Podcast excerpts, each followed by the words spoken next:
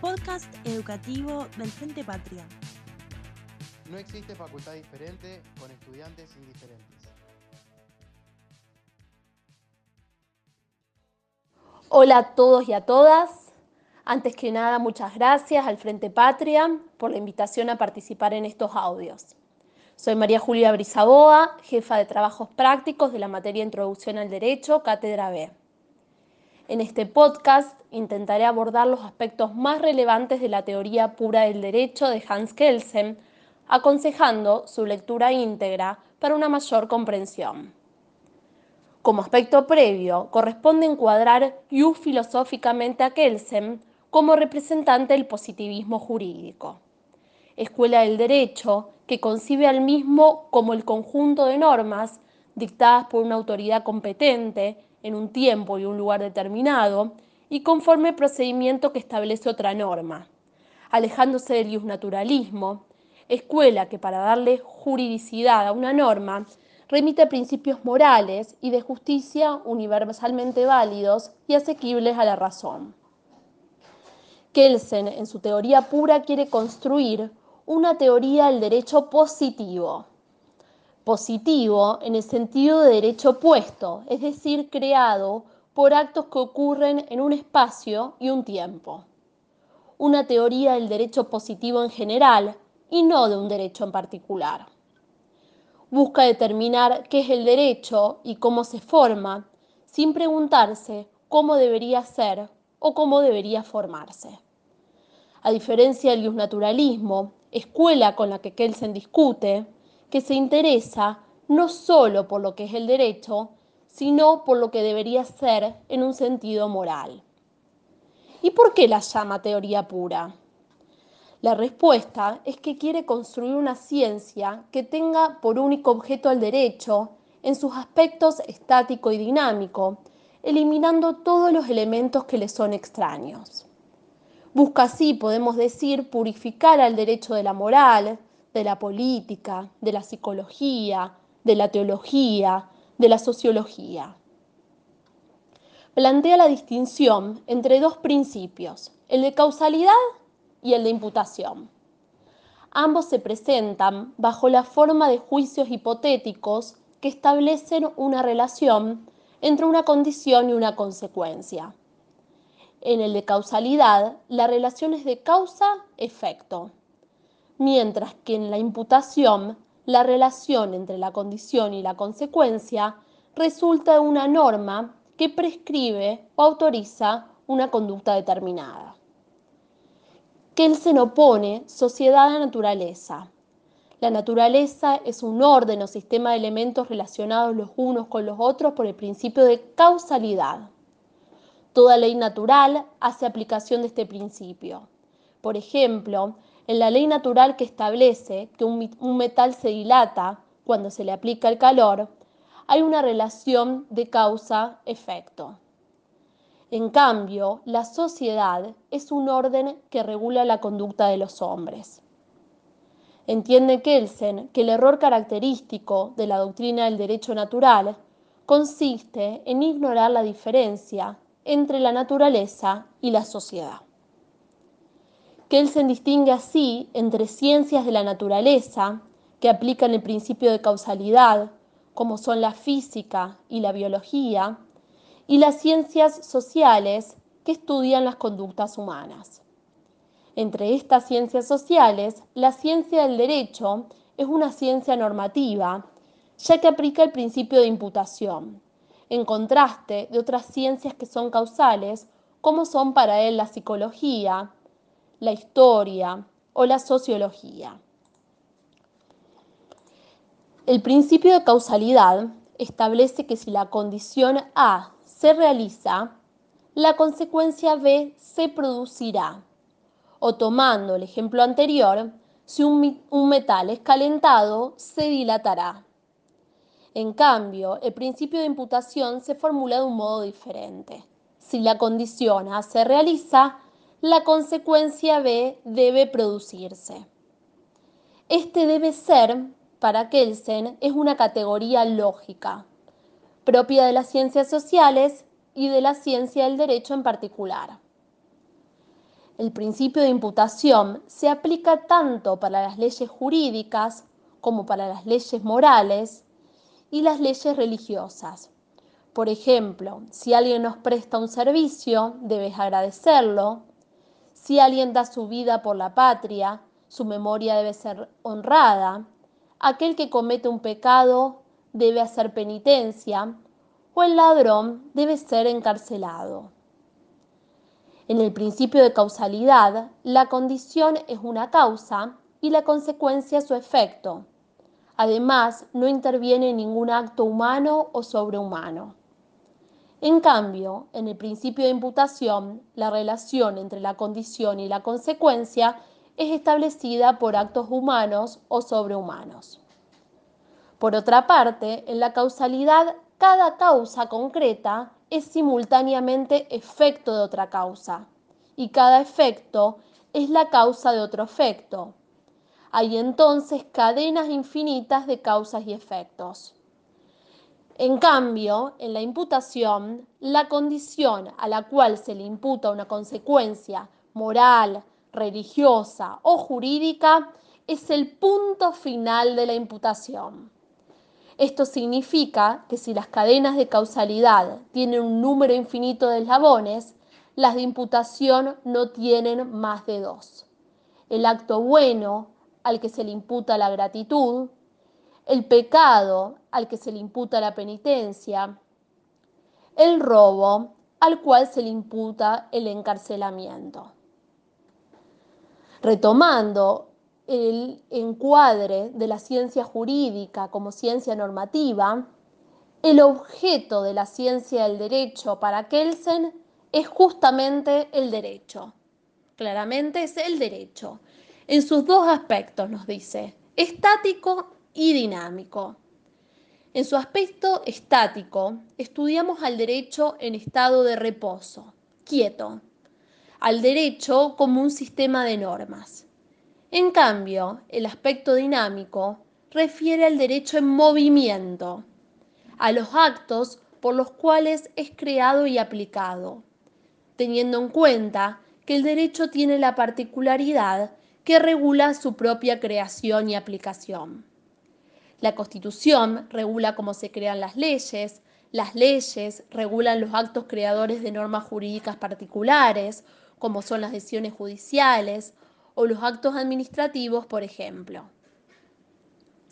Otro aporte de Kelsen es que distingue las normas jurídicas de las reglas del derecho. Estas últimas son el instrumento mediante el cual la ciencia del derecho describe su objeto, constituido por las normas jurídicas. Así, las reglas de derecho no son creadas por actos jurídicos, sino que son creadas por, por juristas deseosos de comprender y describir el derecho. No imponen obligaciones ni confieren derechos subjetivos. Solo pueden ser verdaderas o falsas en relación a la norma jurídica que intentan describir. Por ejemplo, si, intentando describir la norma jurídica que establece en el Código Penal una pena de prisión en caso de homicidio, la regla de derecho dice que el que matare a otro debe ser condenado a muerte, esta regla de derecho sería falsa porque no coincide con la norma jurídica, que no habla de pena de muerte, sino de prisión que se plantea que el derecho y la moral, a su vez, son dos órdenes normativos distintos, si bien ambos utilizan el principio de imputación. La diferencia entre el derecho y la moral está en que el derecho es un orden jurídico coactivo, porque prescribe o permite sanciones socialmente organizadas. En el derecho, la consecuencia imputada a la condición es un acto coactivo que consiste en la privación, forzada si es necesario, de bienes como la vida, la libertad o cualquier otro. Este acto coactivo lo llama sanción. En cambio, las normas de un orden moral no prescriben ni autorizan sanciones respecto de los actos de conducta humana calificados de inmorales. La sanción también está presente en la religión, otro orden normativo, pero en este caso las sanciones provienen de seres sobrehumanos. El derecho es una técnica social utilizada para inducir a los hombres a conducirse de una manera determinada, amenazándolos con una sanción en caso de una conducta contraria a la querida. Se distingue de otros órdenes normativos por el hecho que vincula a conductas determinadas la consecuencia de un acto de coacción, es decir, de empleo de la fuerza. El derecho va a reglamentar el empleo de la fuerza en las relaciones entre los hombres, estableciendo en qué condiciones y de qué manera un individuo puede hacer uso de la fuerza con respecto a otro y quiénes son los autorizados a este efecto. También que el ser alude a dos tipos de juicios de valor. Aquellos juicios de valor desde la moral, según los cuales una norma jurídica es buena o mala, justa o injusta, y para él estos juicios son extraños a la ciencia del derecho porque son juicios de valor subjetivos basados en normas supuestas, no normas puestas, y aquellos juicios de valor realizados de la ciencia del derecho que comprueban la conformidad u oposición entre un hecho y la norma jurídica. Estos juicios de valor son en realidad juicios de hecho y permiten declarar que un hecho es lícito o ilícito, legal o ilegal, constitucional o inconstitucional. Estos juicios son objetivos ya que se basan en una norma positiva. Distingue también en su teoría pura la norma primaria y la norma secundaria. La norma primaria es la norma jurídica completa que establece la relación entre el hecho ilícito y la sanción, mientras que la norma secundaria es la que prescribe la conducta que permite evitar la sanción es decir, la conducta querida. En el ejemplo del homicidio, la, norma primaria es el que matare a otro, sufrirá la prisión, como dice el Código Penal, en los años que el Código establece, mientras que la norma secundaria, la norma que permite evitar la sanción, la norma querida que podemos extraer de esa norma primaria, es no matar define el hecho ilícito como la condición de una sanción. En el ejemplo anterior, el hecho ilícito es el que matare a otro. De esta manera, el hecho ilícito para la teoría pura no es la violación o la negación del derecho, sino que es un elemento del derecho, un hecho determinado por el mismo derecho, la condición de una consecuencia determinada por el derecho que implica la existencia misma del derecho.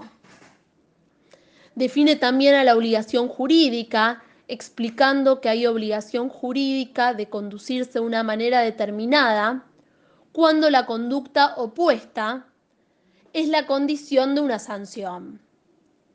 Así, el contenido de esta obligación jurídica es la conducta contraria al hecho ilícito es decir, la conducta prescrita, la conducta querida, la conducta deseada, que coincide con la norma secundaria, por ejemplo, no matar. Plantea también el concepto de responsabilidad jurídica vinculada a sobre quién recae la sanción. Y distingue así entre responsabilidad colectiva, cuando la sanción recae sobre individuos que no son los autores del hecho ilícito, pero hay una relación entre el autor y esos individuos, ya que pertenecen a la misma comunidad, como por ejemplo en caso de guerra o de sanciones del derecho internacional, y por otro lado la responsabilidad individual, cuando la sanción recae exclusivamente sobre el autor del hecho ilícito. Otro de los aspectos importantes de su teoría es que entiende que el orden jurídico tiene una estructura jerárquica, una estructura jerárquica del orden jurídico, la famosa pirámide de Kelsen, de la que ya seguramente han oído hablar. Aunque no podemos corroborar que específicamente Kelsen haya hablado de pirámide, se utiliza esta noción con fines explicativos. El derecho es un sistema de normas situadas en diferentes estratos y jerárquicamente relacionadas.